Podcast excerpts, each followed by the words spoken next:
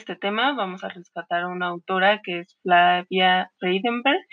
Ella es una investigadora y que justo uno de sus temas en los que se ha especializado eh, son estos cambios de sistemas de partido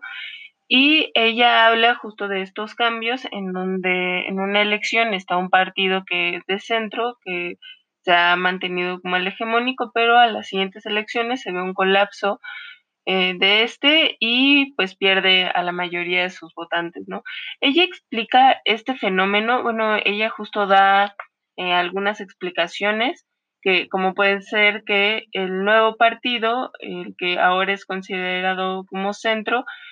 gana por una crisis de la representación, eh, también puede ser debido al buen manejo de las campañas, al tipo de liderazgo, dependiendo de lo carismático o carismática que pueda ser, pero justo ella propone que es un poco de cada una de estas variantes las que pues juegan para que eh, haya un nuevo partido, un nuevo partido de centro y que gane por mayoría en las elecciones.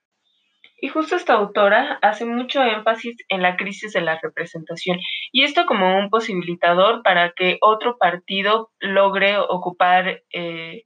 pues esta posición de centro. Y habla de una crisis de representación originada por las diferentes crisis que se viven en el país, ya sea una crisis económica, una crisis política, una crisis social, en donde los ciudadanos ya no se ven identificados con este partido eh, además de que pues existen distintos problemas, En México lo veíamos muy claramente pues desde el periodo de Calderón cuando la, la inseguridad llegó a niveles eh, pues demasiado alarmantes. Eh, y además ella menciona otro punto muy importante de las políticas neoliberales, como estos, estos partidos fueron los que impulsaron o los que ayudaron a que las políticas neoliberales se implementaran en los distintos países y pues obviamente qué significan este tipo de políticas pues significan eh, recortar presupuesto a pues a todo lo social, ¿no? Eh, presupuesto a la educación, a la salud, a las ayudas eh, y demás, ¿no? y no solo quitando estos apoyos, sino dando apoyos muchísimo más grandes de los que ya tiene a las empresas privadas y especialmente a las empresas privadas extranjeras. Entonces, el que esto ocurra, los ciudadanos eh, logran ubicar a estos partidos como el generador de todas las crisis, ¿no? Que, muy, bueno, que el problema no tanto es el partido como tal, sino a lo que obedece ese mismo partido. Además, en un artículo que ella publicó,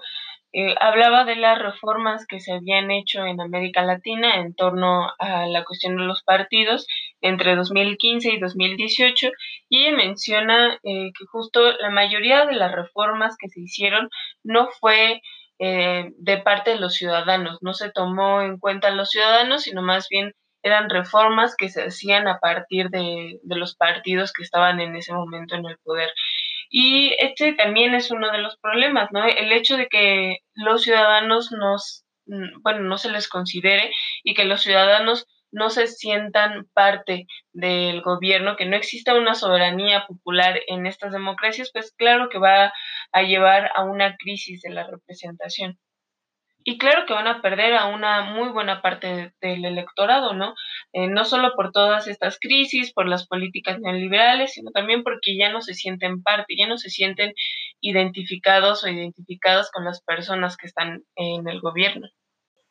Justo es aquí en donde entran los nuevos partidos que llegan a brindar otra perspectiva, a dar nuevas propuestas, apoyados de un liderazgo y claro también de una carisma y aprovechando esta crisis de la representación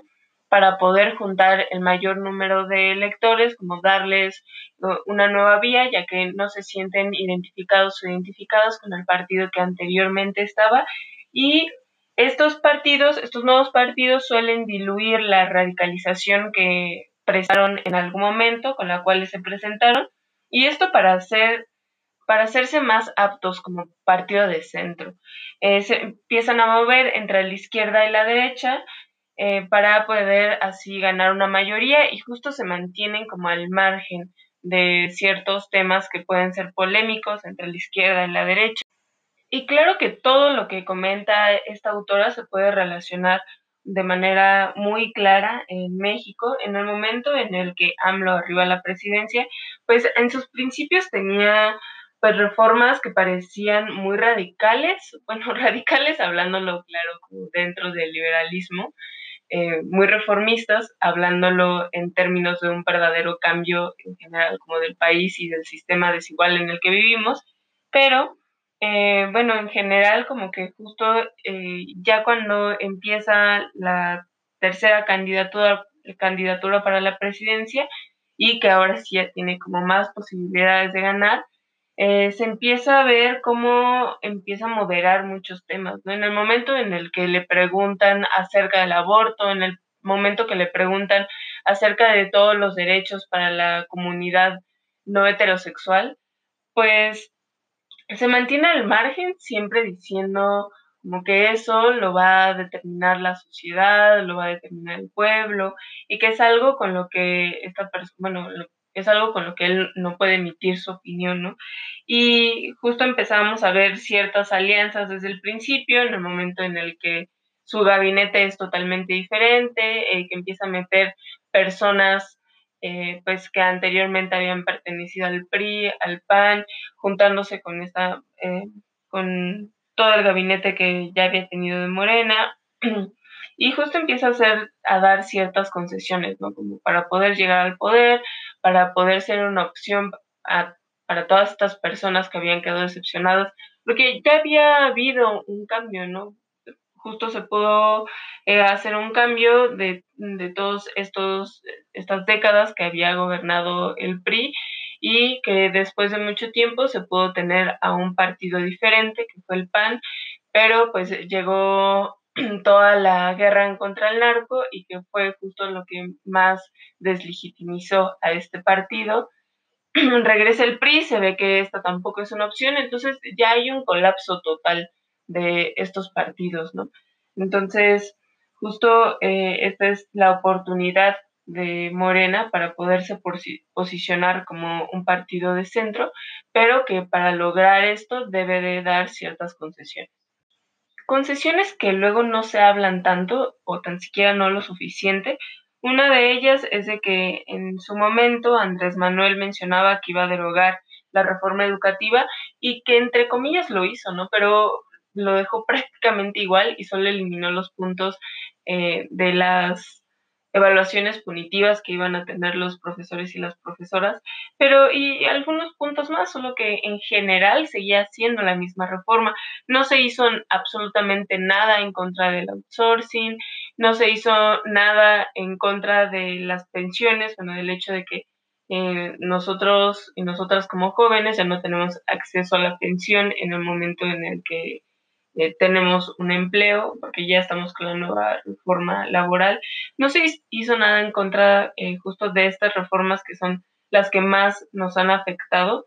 y que en algún momento él fue muy crítico de esto y que justo estas son este tipo de concesiones que tuvo que hacer para poderse posicionar como un partido de centro. Me parece que en estos tiempos de cuarentena, de pandemia, estas concesiones se hacen muchísimo más claras. En el momento en el que Andrés Manuel da el permiso o como pone como es eh, actividad esencial a la fabricación de automóviles, a toda la industria automotriz y que claramente no es una actividad esencial, pero es muy casual que justo eh, toda esta industria está mayormente liderada por eh, las empresas estadounidenses y poner justo a las empresas estadounidenses, eh, estadounidenses perdón, eh, por encima de la seguridad de la vida de los trabajadores y trabajadoras mexicanas, me parece una gran concesión, o una gran concesión hacia los intereses pues de las empresas privadas que pues que no debería ser de esta forma, ¿no? Justo pues en estos momentos se está viendo los mayores brotes de la pandemia de, del virus y no son tiempos justo para obligar a los trabajadores y trabajadoras a ir a laborar cuando no son actividades sumamente esenciales y que estas son de las mayores prestaciones que se logran observar de, de este partido en general, ¿no? Y que es como lo menciona Fablia, eh, una de las cosas que se tienen que hacer para poderse posicionar como un partido de centro, ¿no? Poder encontrar eh, la medida eh, pues mediana entre la izquierda y la derecha para poder mantener o para poder complacer a la mayor parte de la población y mantenerse como un partido de centro. En general creo que todo el trabajo que ha hecho Flavia Freidenberg eh, nos puede ayudar muchísimo para poder visibilizar los problemas que se han tenido con respecto a la crisis de la representación, eh, justo como a este colapso de nuestros partidos que en algún momento fueron de centro y para entender de mejor forma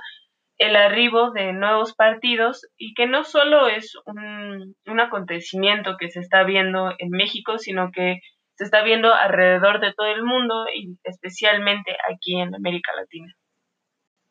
Y bueno, así terminamos un nuevo episodio de Opinando. Por favor, estén al pendiente de nuestros nuevos podcasts para que puedan enterarse de la política mexicana y el estar profundizando diferentes temas de otros y otras académicas.